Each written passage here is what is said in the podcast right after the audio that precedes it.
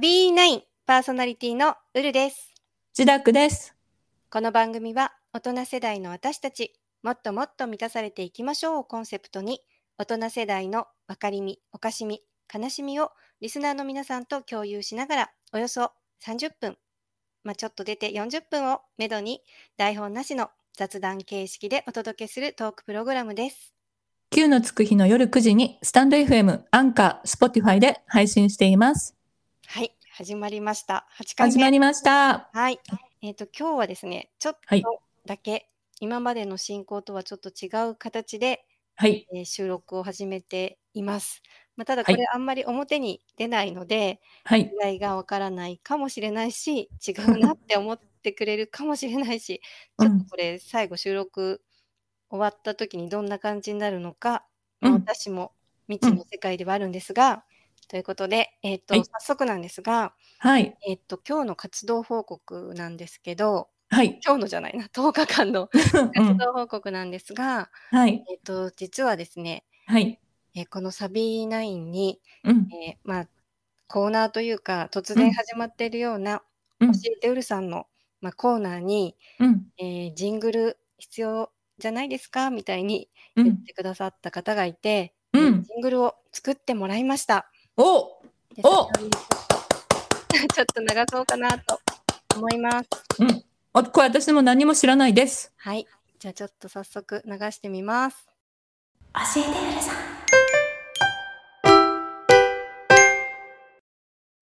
ほう。なんかかわい。い。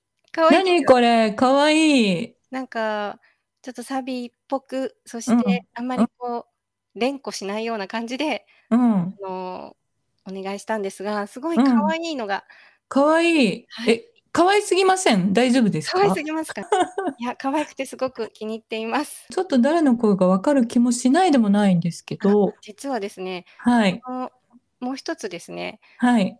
えっと、まあ、蓮子はあんまり、あの、遠慮していたんですけど。うん、ついでにということで、蓮子バージョン。多 分ついでに、うん、多分作りたかったんだと思うんですが、あのおまけでいただいたものがあるので、ちょっとこれを聞いてください。はい。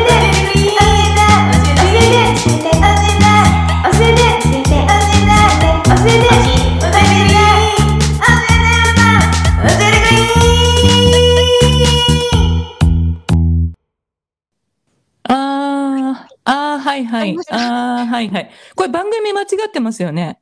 やっぱり？あれですよ。よね。やっぱり水曜日の夜10時の人たちの世界に誘われません？これ大丈夫ですかね？あ、これもしかして裏宣伝ですかね？なんかサブリミナル狙ってますね。その可能性もあったかもしれない。うんえ、どっかに入ってましたよね？今。ミッドナイト。嘘本当ですか？やばい、みんな流れていってしまうかもしれない。サブリミナルが過ぎるぐらいに分かりすぎる楽しいワールド。はい。ありがとうございます。ありがとうございます。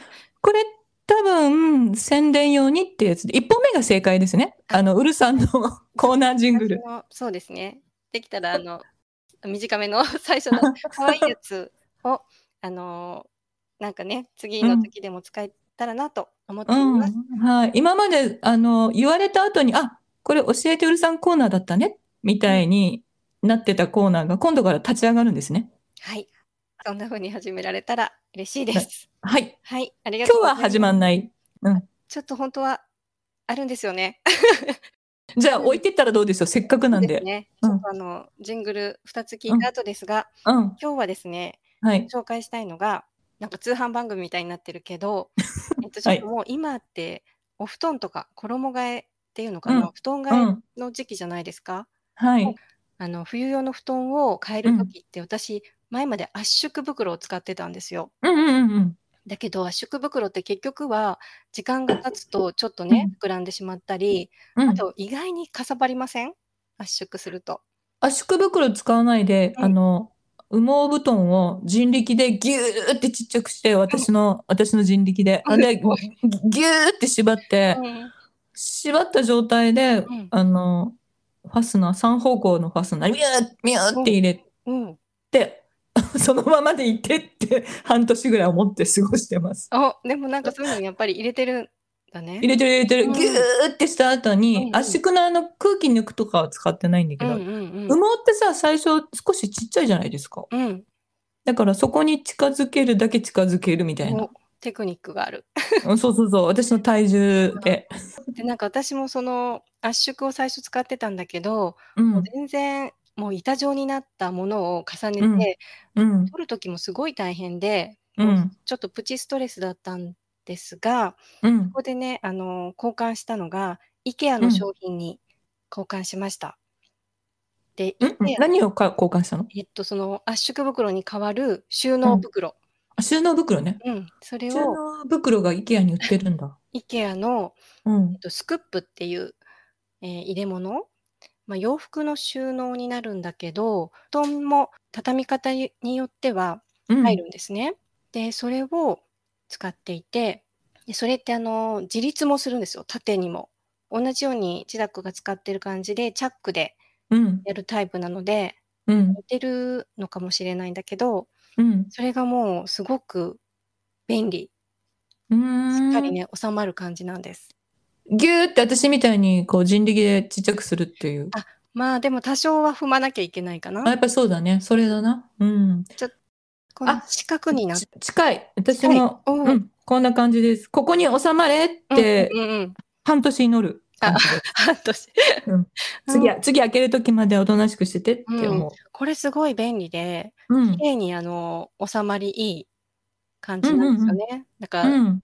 圧縮袋よりかはきちんとした形になってるから、そう、とってもわかります。こういう感じで私もあの、クローゼットの上の段に載せてます。もうじゃあ使ってる方も多いかもしれないですね。これね、お布団よって言ってない時点で、教えてうるさんならではの提案があったなって。はい。サイズもね、いろいろあるので、このスクープ知ってる、あスクープって読んだことなかった。この SKUBB で読んでたから。これ前は白しかなかったのに、なんかね、グレーも出たみうんたいですあ、そうなんだ。白しか知らない、私も。私も白で統一して持ってるんだけど、あれでしょ？四角いっていうなんかこう見た目の気持ちよさがあるじゃないですか。うん確かに、うん、綺麗だし、で、これ、いくつかこれがあるとね。うん、で、横にも縦でも自立するのがわかる。便利。うん。私も多分、これではないけど似た世界で収まってるからわかります。うんじゃあ、いいですよね。おすすめね。うん。はい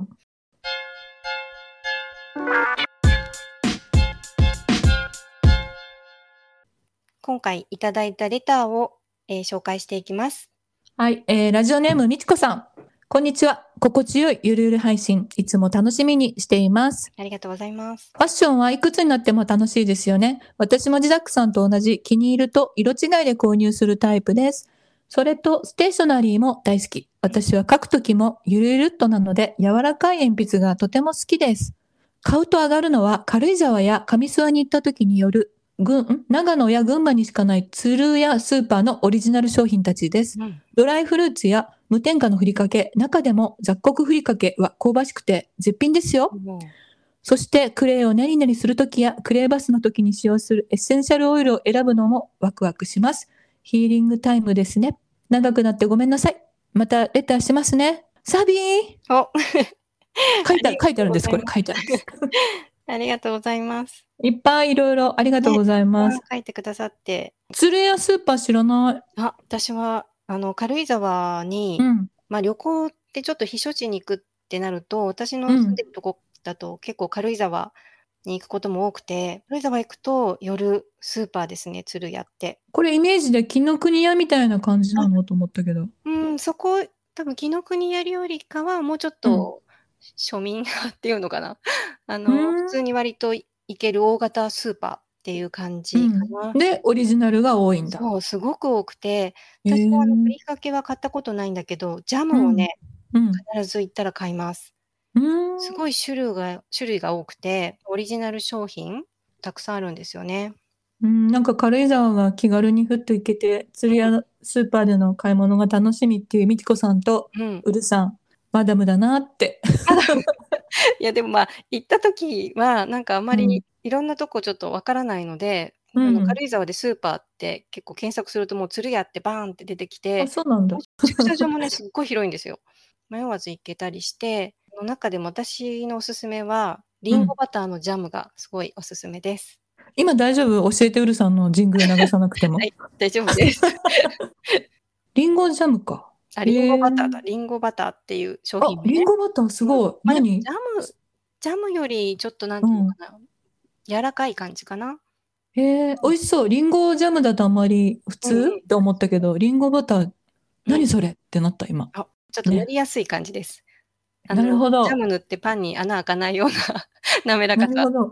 みちこさんごめん。教えてうるさんがジャックしちゃった。この。あとさ、クレイを練り練りするとき。うんうん、これ、私の中に体験としてあんまりないんですよ。私もないな。なんか、だから、昔、あの頃ちょっと流行ったなぐらいな感じだけど、まあ、なんせ、みちこさん、クレイセラピストの方なので、ああ、これが日常的にある癒しの時間で、うんお仕事でもあるけど、ご自分も癒されてるんだなと思って、ね素敵な時間ですよね。うん、ちょっとがぜん興味津々です。うん。羨ましい。クレイにねなります。うん。うん。みちこさん、ありがとうございましたありがとうござ。います。はい。では次。はい。えー次はですね、匿名希望の方からいただきました。はい。ジラックさん、ウルさん、こんにちは。レター読んでくださり、ありがとうございます。ウルさんが楽しそうにジダックさんに突っ込んでいってて、自由な感じがしてきましたね。みんなの上がるもの、共感できるものが多くて、あれ、結構たくさん上がるものあるじゃん、と、ぼーっと生きてんなと反省しました。うん。文房具は確かに上がります。うんリンクを貼ってくださり嬉しいです。私は何か足りないなと思うと、難しい歌、早口とかラップとかにチャレンジして、一人で達成感を感じて満足したりして、一人で歌います。うん。最近は韓国のうんキム・ゴンモさんの誤った出会いという超昔の歌を練習しています。誰にも求められてないし、誰に聴いてもらうわけでもないけど、完璧に歌えるように頑張ります。うんこれからも放送を楽しみにしています。ありがとうございます。頑張れ完璧に歌えるまで。ね。誤った出会いっていう歌知ってましたか？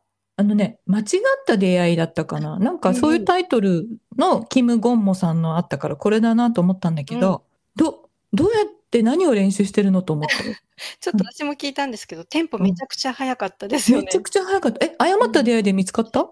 誤った出会いっていうふうに書いてる人もいたし、その間違った出会いっていう人も書いていたので、あの、うん訳し方の違いなのかなあっていう。そうなんだ。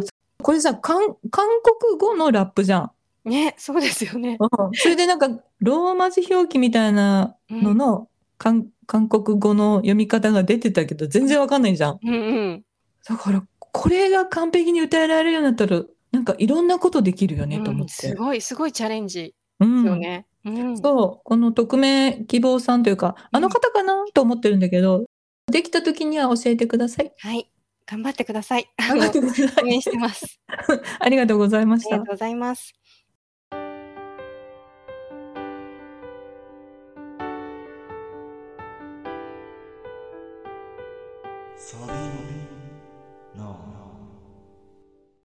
次のコーナーは、うん夜の突撃取材に挑戦。はい、いはい。行ってきました。ってらっしゃい。はいあ、違った。もう行ってます。行ってもう行ってきたんですよ。はい。えっとですね、今日、はい今回ですね、えー取材をお願いした方というのが、はい。えーつぶあん心のチューニングといううん。えー番組をされてるやすこはん、まあ、うんあんこさんと、あんこはんとか呼び方うんいろいろされてるんですが、やすこさんの方に、えーうん行ってきました。はい。で、この取材をね、やすこさんの方にお願いしたきっかけっていうのが、うん。えー先日、うち修学旅行で娘がいなかったんですね。うん。で数日いなくて、うんまあ夫さんと外食行ったり買い物をしたりはしたんですけど、うんやっぱり会話に出てくるのって、うん。娘が今頃どうしてるかなっていう 会話がやっぱり出てきて、で、うんこれって、まあ、今高校生なので、まあ、うんもう少し学生時代があるけど、うんまあいずれ夫婦2人になった時の生活ってどうなんのかなってちょっと思って想像つかなくて、うん。それ間が持たなかったの？娘抜きではって意味？間が持たないというか、娘の話がちょくちょく出てくるのって、うん。なんか、結局、もし成人しても、うん。娘はどうしてるのかななんていう、うん。娘の心配ばっかりしてても、うん。ちょっとそれってどうなんだろうって思ったので、うん。なん。かこう、うん、夫婦だけになっても、うん。こう娘ありきではない、今までがそうだったから、うん。えー娘がもし、まあ、自立したり、うん。えー結婚したりとかして出た時に、こう、二人になった時に、うん。急にこう、その二人の生活になるっていうよりかは、もし、こう、今からなんか準備みたいのが、うん。心持ちというのか、うんえーまあ、趣味を持ったりとか、そういうことを含めてなんか、あの、先輩の方にアドバイスしてもらいたいなって思ったのがきっかけなんですね。うんうん。なるほど。で、そのやすこさんははい先輩なんですね。えっと、夫婦二人の暮らしをされてる方。はい。で、娘さんが、あの、スタイフでも配信されていて、うん。でご結婚されたっていうことで、うんあの、私はその、ちょうど家族もうん。娘さん一人で3人家族っていう共通点もあったのであ、あ、なるそ。のつながりもあって、ちょっとどんな風に変わったのかなっていうのも聞きたかったんですが、ま実際はあの結婚を機に出られたのではなくて、その前にまあ一人暮らしをされて、そのまま結婚という形だったので、うんま。あ突然まあ、あの、二人になったっていうわけではないらしいんですが、やっうん。ぱりあの、一人暮らししたとしても、一回こう帰ってくると思ってたみたいなんですよね。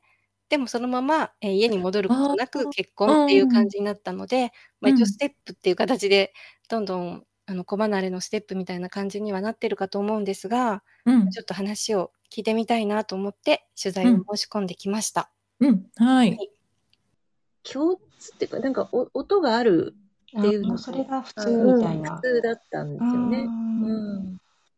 あの、それぞれのね、家庭を持ったり、あと、うん、したとしても、なんか、ちょっとこれやるかっていうと、なんかそれ、話がなくても音ってつながるから、うんまあ、でもそれであの音楽をやるのでこう集まろうってすぐ集まれる関係がやっぱり素敵だなって思うんですよね。ああ、これね、結構行き当たりばったりなんですよね。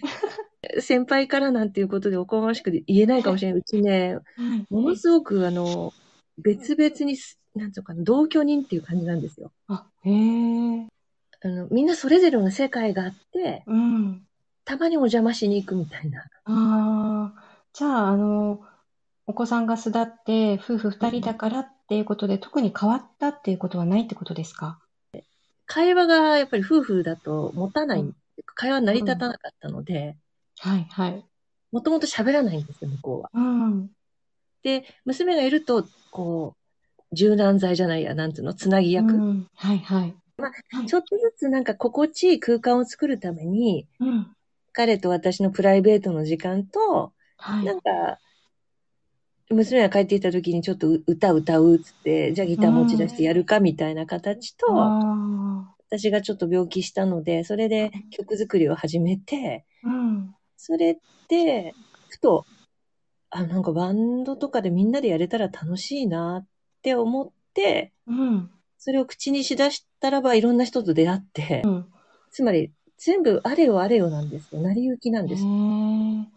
肩に力入らずこううんうん流れに乗るっていう感じでうちは来てるかな。あなるほど。とりあえずお互いみんな、こう、好きなことを、ベースを諦めずにずっとやってるっていううん、感じなん尊ですかね。重してるって感じかな。一人一人のやりたいを尊重する。一応。うんうんうん。なるほど。うん。なんか趣味は、あの、共通のね、ものを作っておいた方がいいっていう方もいるし、ね。そうもう反ですよね。対にこう、ずっと夫婦が一緒になるから、あえて別々な方がいいっていう方もね、いるかと思うんですが、それについてはどう思われますか？あの、やっぱ夫婦って言ってもやっぱ形態がいろいろ違うし、はいはい。なんて言うんですかな、その夫婦によって何が必要かっていうものを話せるといいかもしれませんよね、まずね。いい距離感がこのぐらいがいいなとか、楽しいなとか、懐かしうんいこんな感覚とか、うん。あるかもだけども変わってるかもしれないから、うん。まあ、ウルさんがね、どっちかとこう、えなんていうのかな、心配のないように安心できるもの、うんはいはい。それが自分の中でこう安心感をどう作っていくのかっていうところがうん。肝かもしれないですね。そうですね。うん。はい。わかりました。ありがとうございます。はい。はい。ありがとうございます。やすこさん。ありがとうございます。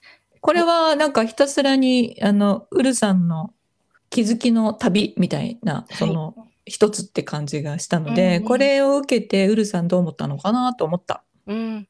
なんかあの、趣味もね、それぞれまあ、やりたいことって、今ちょっとバラバラだったりするから、うん。それを持ちながら、やっぱうんりあの、ずっと同じだと、私はなんか、うーん、それ、同じ時間を過ごせば、やっぱり喧嘩したりとか、うん。いろんなこともあると思うから、やっぱり違う部分も、それぞれが楽しんでるところもありつつ、うん。でも2人でなんかするっていう共通の趣味もやっぱりあった方がいいのかなって思いました。なんか、うんやすこさんはやっぱり演奏とか、うん音楽で家族が集まったりっていうのも、あのしていて、まあ、それも素敵だなって思ったので、全部バラバラじゃなく、まあ、うん共通もあり、そしてバラバラのおおのおのの時間も持てたらいいのかなってうん感じました。うん。なるほど。はい。ということで、はいえーっと、次のコーナーに行きます。はい。うん自宅自宅はどう？って私いつもウルはって聞いてるけど、今回は私全く今喋ってないと思う。ここまでの間に。はい。まあそういう回だっていうことでもいいんですけど、私が喋らない回。いや、ちょっと、ちょっと、ちょっと、すいません。慣れないところが。はい。えっと、えー自宅はどう思った？うんと、あ、うち大丈夫だなっていうのがありました。えっと、なんでかっていうと、えっと、会社を一緒にやってるから、うん。あの、子供いなくなっても会社を育ててるようなもんなんですよ。おー超重いスケールなんだけど、食事業部の夫のそばカフェの売り上げ、うんで、マーケティングの私の売り上げっていう風にうん、共同、運命共同体みたいなもんだから、会話をしていかない限り全然成立しないんですね。ビジョンどうするとか、来期どうするとか。うん。だから会話がなくなるとかっていう、全然心配、心配がないというか、やんなきゃいけないことがいっぱいあるから、う。うんん、だから全然より、ああ、うち一般的じゃないなって思ったかな。ううんん。でもそれぞれやりたいこともあるってことです。もうめちゃめちゃ勝手にやってます。あと、えっと、途中でこりゃ少し一緒にやるの増やさなきゃいけないなと思ってランニングを始めたの。私、あ夫が先にやってたのを、ちょっとその世界が分かれば、ーうん。ミッドライフクライシス乗り切れるかなと思ってう、んあ、それでなんだ。ああ、やっぱり、やっぱり共通のものも必要ってことかな。なんか、全くそれぞれだよねって言ってると、うんどうし、どうして二人でいるのの意味が多分見失われると思うんですよ。うん。子供も育て終わったとかうんね。そうですね。うんましてどっちか、うん、ちょっと収入の形態があれだけど、それぞれに収入がある、一人でもやっていけるみたいな時に、なんで二人でいるんだろうみたいになったら、やっぱり二人でいることの方が楽しいからとか、安定するからとか、うん。まあその〇〇だからのところにいろいろ入ってくると思うんだけど、うん。その〇〇だからを強化するために、二人で努力しできる、持ち出せるものがあるんじゃないかみたいに、うん。そこは話し合わないと、なんだろう、勝手にやっててすっげえ勝手に楽しんでますみたいな人たちもいると思うけど、うんウルはそれがちょっと違うと思ったから多分話を聞きに行ったんだろうと思うから、二人でいる意味、夫婦で居続ける意味を持ってないと、うん。とてもやりきれない。うんなんで二人で生きてるんだろうになっちゃうから。うん。うん。やっぱり、あのー、やすこさんの方も、あのー、うん。言っていたけど、話す、それぞれの、それぞれの夫婦の形があるから、うん。話すことも大事みたいに言われたので、やっうん。ぱり、まあ、参考にはあるして、やっぱり自分たちはどうするかっていうのは、やっぱり考えなくちゃいけないんだなって。うん。そう思います。うんと、20代で結婚した時のお互いじゃ、もうないじゃないですか、すでに。うん。考え方が。うん。美しいものとは何かっていう時の、もう定義すら二十歳の時と違うでしょうんお互い。うん。だから、夫婦のありようは何かって結婚する前に話し合っていたとして、分かり合ったつもりでいても、もう、この40、50になった自分たちは、あの頃の自分たちじゃないから、うん確かになんか、変わるね。全然、うん、幻想のままっていうか妄想のまま、うんあ、相手はこうだろう、昔ああ言ってた、みたいな、うん。なんか聞きもせず、変わってった相手を認めもせず、うんうん。こちらはこちらでも変わっていくじゃないですか、うんどんどん。うん。はい。うん、だから変わっていく間の微調整みたいなやつをお互い差し出し合わないと、うん。ずれっぱなしみたいな。うん。でそうね。ね、それを子供がすっかり旅立っ旅立ったんじゃないな。巣立巣立った後に、うんふと気づいてももう手遅れのことはあるじゃないですか。うん、やっぱりちょっとだから、準備段階としてやっぱり話をしておくっていう。うん、大事だと思う。ね、話し出して切り出すっていうのではなくて。うん、ちょっと、ここすごい長くなってるけど、なんかね、家の中には時間はない。二人で話す。時間と場所がない、多分。うんうん。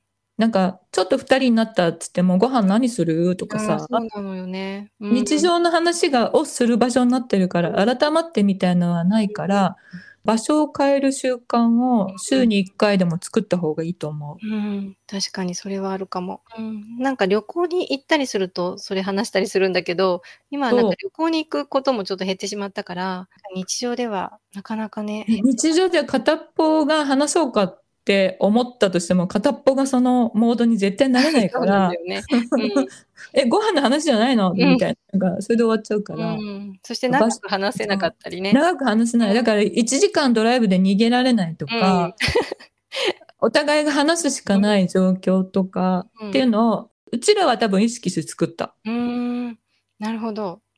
あ何かが今欠けてるなっていうか、どうにかしなきゃなとか思っている人がいたら、うんそういうやつじゃない？女装で少しずつうん、二人の時間を増やすとか。うん、そうですね。準備やっぱり必要っていました。ん。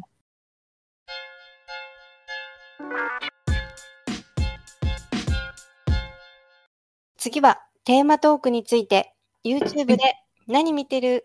はい。見てる中での変わり種あったら紹介してほしい。はい。はい。これちょっと集まりがよろしくなかった。でも、自宅がライブでいろいろそうなんですよ。ちょっねとご相談会みたいな感じで、うんなんか何見てる？何見てる？っていう、うん。そのその場で、なんか聞いたらいっぱい教えてくれるのに、うん俺あんまりコメントなか、ん？レター？レターなかったなとは思いましたが、はい。集まりました。始まりました。はい。じゃあ私がそのライブでご用聞き、ご相談会した時に教えてもらったのから言っていいですか？はい、お願いします。あ、先ほど登場のみちこさん、レターでね、はい。もう YouTube あんまり見ないんですけど、仕事中に YouTube のライブ音楽、ボサノバとかソウル、ジャズなどをずっと流してますっておっしゃってて、で、ライブでお会いした時に他にも何かありますか？って言ったら、さざ波ドラムっていうのと、はい宇宙人は小学生シリーズっていうのを教えてもらったんですよ。うん。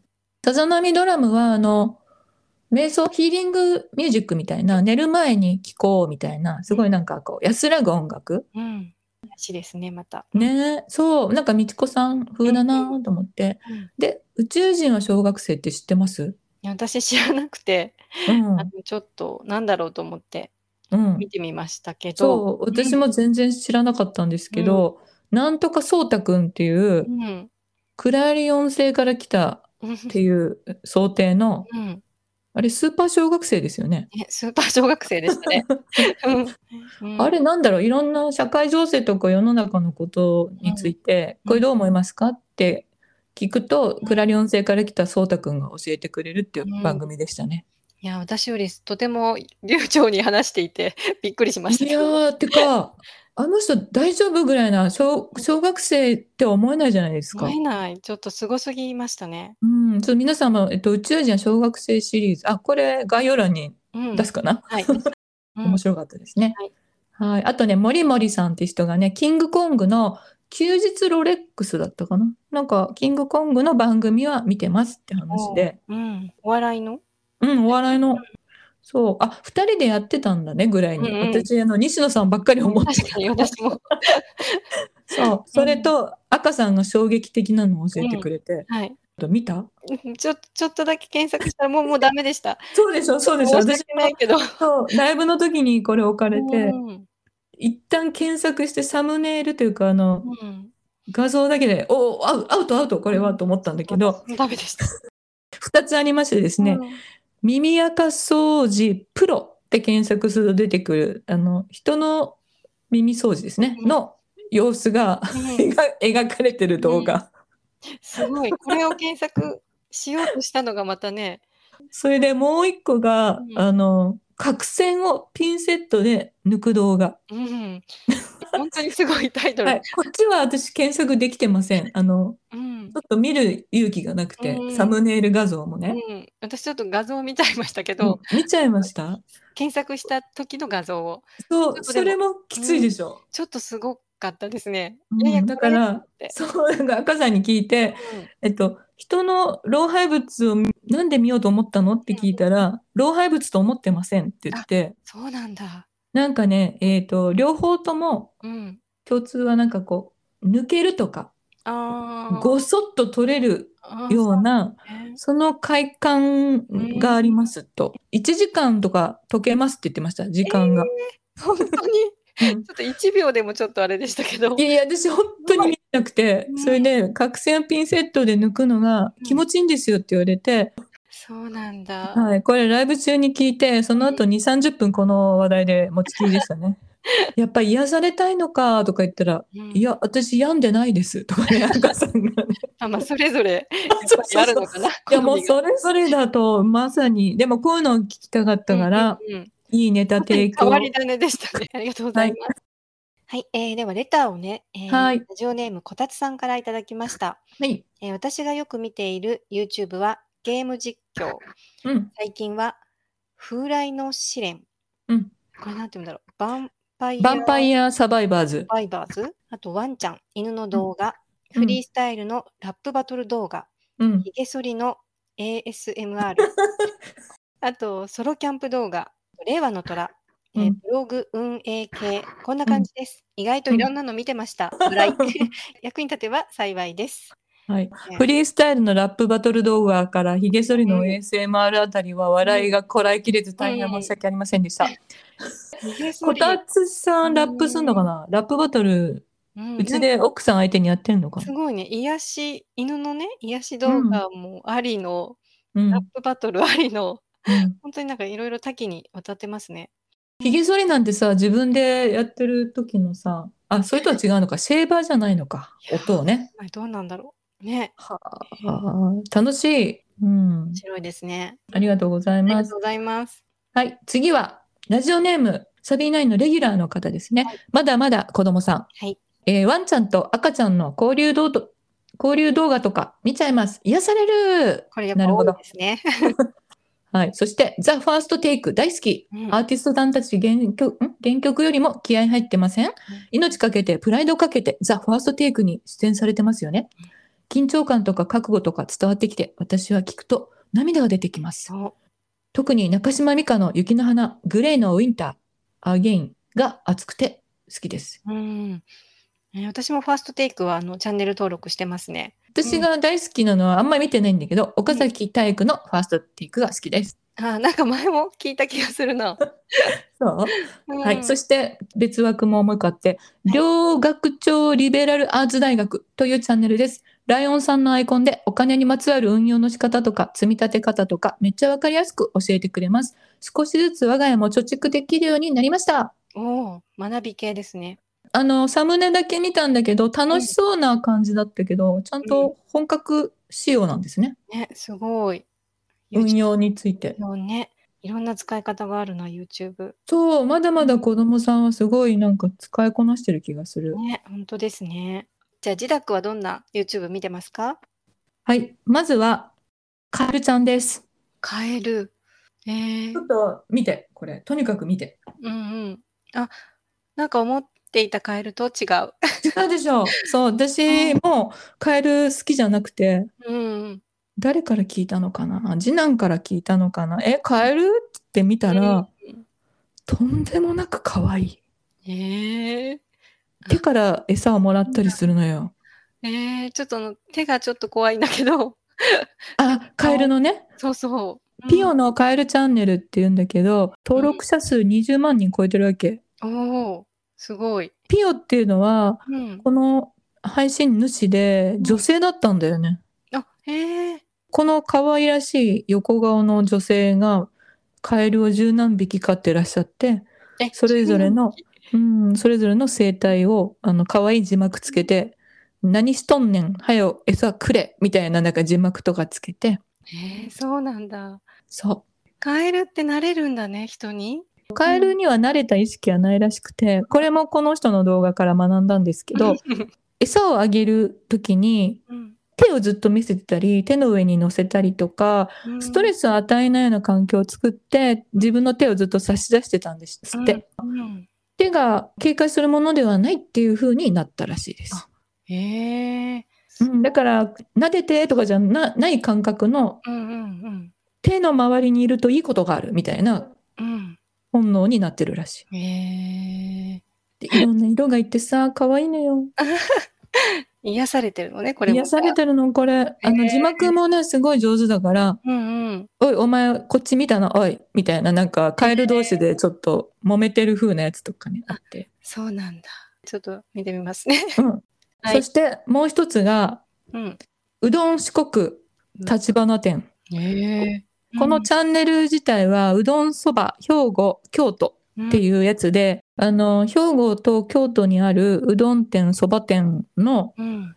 仕込みからお客さんさばきまで全部厨房に定点カメラのように誰かこの取材班のカメラがいて、うん。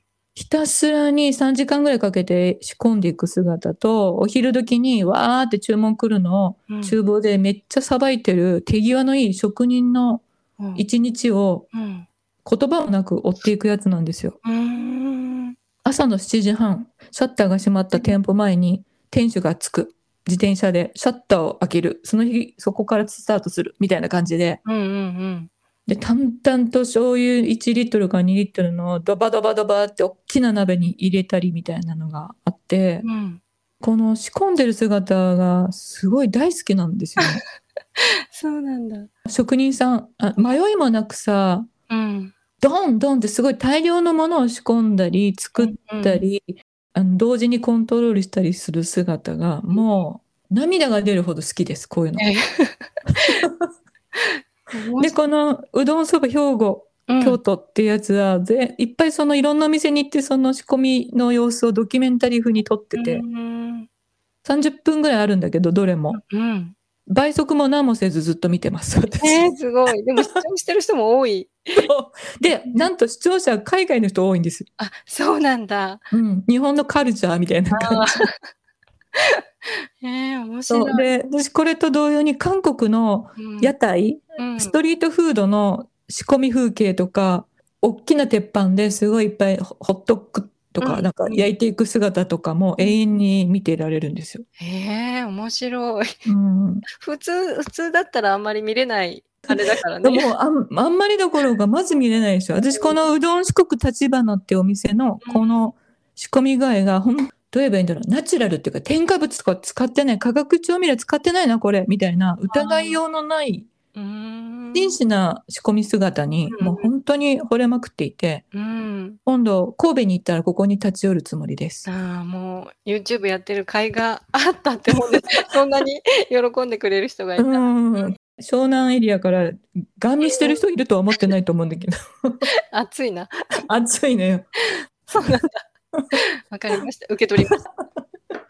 また伝伝われ、みんな伝われ。じゃあ、あと、ウルさんだね。うん。じゃあ、私も送りますね。ちょっとはい私は、パッと見怖がられちゃうかな。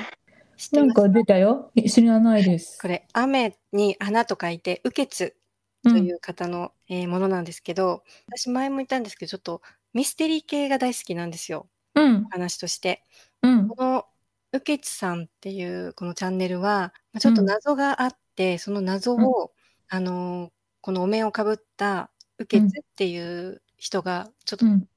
謎を解いていくような感じになっていて、うん。なんだろう、これドラマでもなく、うん。すごい映像が流れるわけでもなく、もう淡々と、うん。本当にこのうけつさんがどうやってこの謎にあの迫っていって解決していくかという、もう本当にパソコンと下手したらこのうけつさんしか出ないみたいな、そんな映像なんだけど、うん。一回なんかこう、開いて話に入ったら、なんかね、引き込まれちゃう、うん。ちょっと不思議な世界なんですけどう、ん。見てみよう。うん。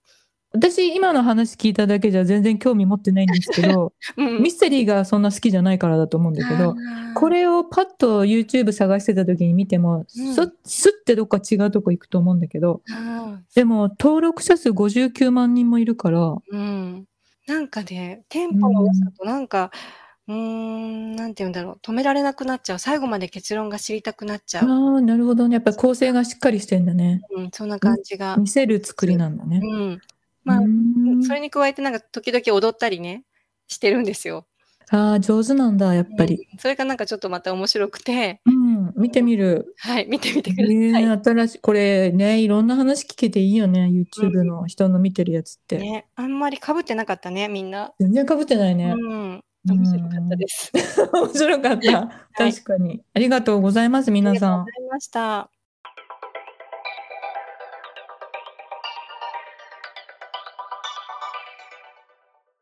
大人の髪のビューティーを考える企画第2弾。ゆう先生、再び。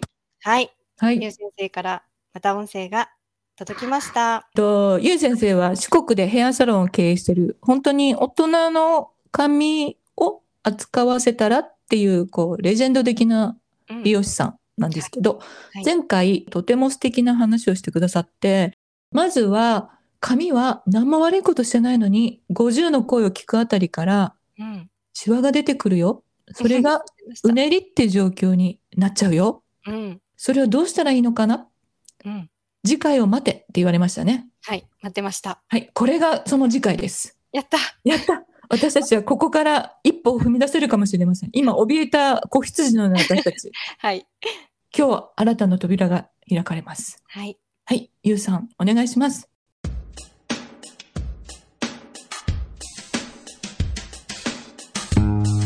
どうも皆さんご機嫌いかがでしょうか？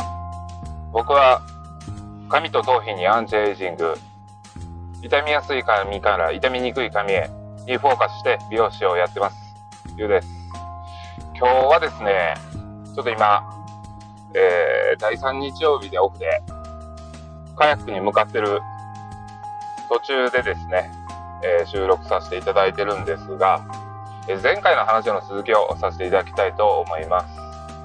えー前回ですね、えー髪の含んでるオイルが、油が、えー刻々と、えー体ともに減っていってますよっていうお話をさせていただいたんですが、じゃあその対処法どうすればいいんだっていうお話ですね。で、僕がまず思うのは、一番現代人女性にとって大事だと思ってるのはですね、カラーの考え方を少し変える。えーおしゃれ染めとか、白髪染めですね、この場合のカラーっていうのは。いわゆる酸化染毛剤っていうものを使ったカラーです。このカラーですね、えー結論から言いますと、一回こう、乗せてカラーリングするとですね、髪自身が持ってる油の量がですね、半分になっちゃう。えーなんでですね、えー50歳の女性が1回白髪染めをするとですね、えー20歳の頃の、えー初めから半分の油分になってる髪のそのさらに半分。20歳の女性で毛染めしていない女性から比べると25%まで低下しちゃってる。えーこの油分の低下がですね、えー髪の艶や手触りを奪っちゃう。というのが、これがかなり大きいです。んですから、えー、これ毛染めするのをやめましょうって話ではなくて、色落ちを楽しめるカラー設計にしてですね。で、あの、毛先まで毎回毎回塗らないよっていう感じでカラーしていただくっていう新しい考え方ですね。え美意識を若干こう変化して、体色を楽しめるカラー設計にしていくっていうことが、えこれはとても大きいです。どちらかといえば、もう40歳、35歳回った女性の髪のツヤをキープする、手触りをキープするっていう上では、これはとても大きいことなので、カラー頻度を落とすっていうことではなくて、色落ちしてでも綺麗な色に設計してるから、毎回根元で、えーいいやと。で、どうしても明るくなっちゃった時に毛先まで塗るっていう考え方にしていった方が、えー髪自身のオイルを保つことができます。それとですね、もう一点。ここは結構大事な話なんですけど、えーじゃあ髪にそれだけでいいのかっっていうのはですね、なかなかそうもいかなくてですね、ここで重要になってくるのが、えー、洗い流さないトリートメント、洗い流さないオイルですね。これをうまく使っていくってことが、ここがキーになります。この話は、ちょっとまた長くなりますので、次回の配信で、えー、お伝えしたいと思います。じゃあ、カヤック行ってきます。皆様も良い一日を。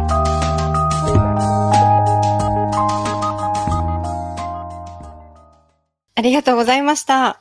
そこでカヤック行っちゃダメだよね。え？ここがキーなんです。じゃあカヤック行ってきますって今言われたでしょ。うんいや、こっからだよね、聞くのって思って。話長くなるから、カヤック長くなるね。いいやそうだね。カヤック行っちゃったね。なんか半分分かったような、えーカラーの入れ方うん。を考えましょうん。まあ、色落ちしてもいいから、う。うん。色落ちしても、まあ、そんなに嫌にならない感じに、カラー選びって言ってましたね。私、あの、美容院に行くときに、あの、根元は割とちょっと暗めにしてもらうんですよ。うん。割と、こう、うん。パキッとこう、プリンちゃんにならないようあに。割と暗めにして、うん。えっと、まあ、横は普通ぐらいにして、ちょっと、うんちょっとグラデーションするようにしてもらうと、伸びて嫌になならないで済む？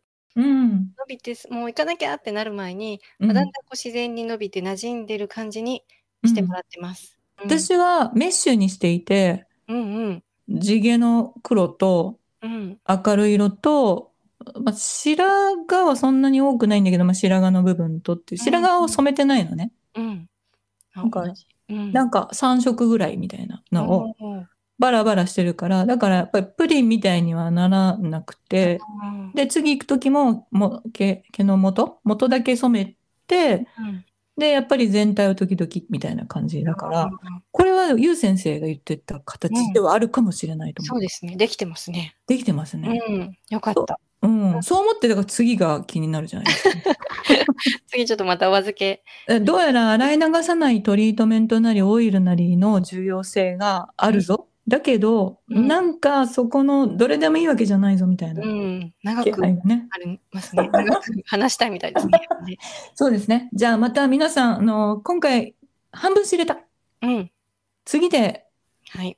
全体像が把握できるのかな大人の髪のビューティー。うん。ありがとうございます、ありがとうござい。ます。はい。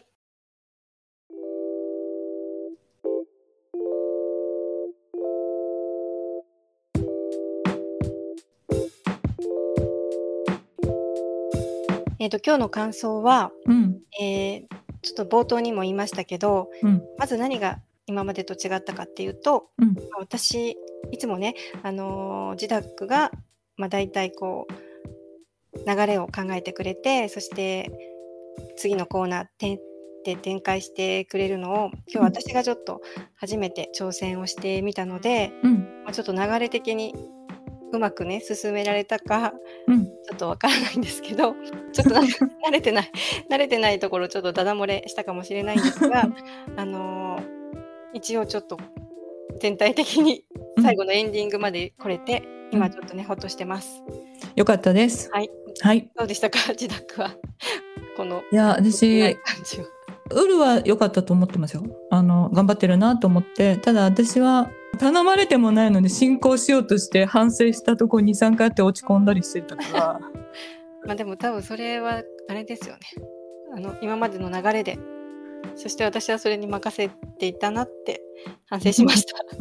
私途中で今、あ、今進行したって頭を抱えて 復活できない場面が。ありましたね。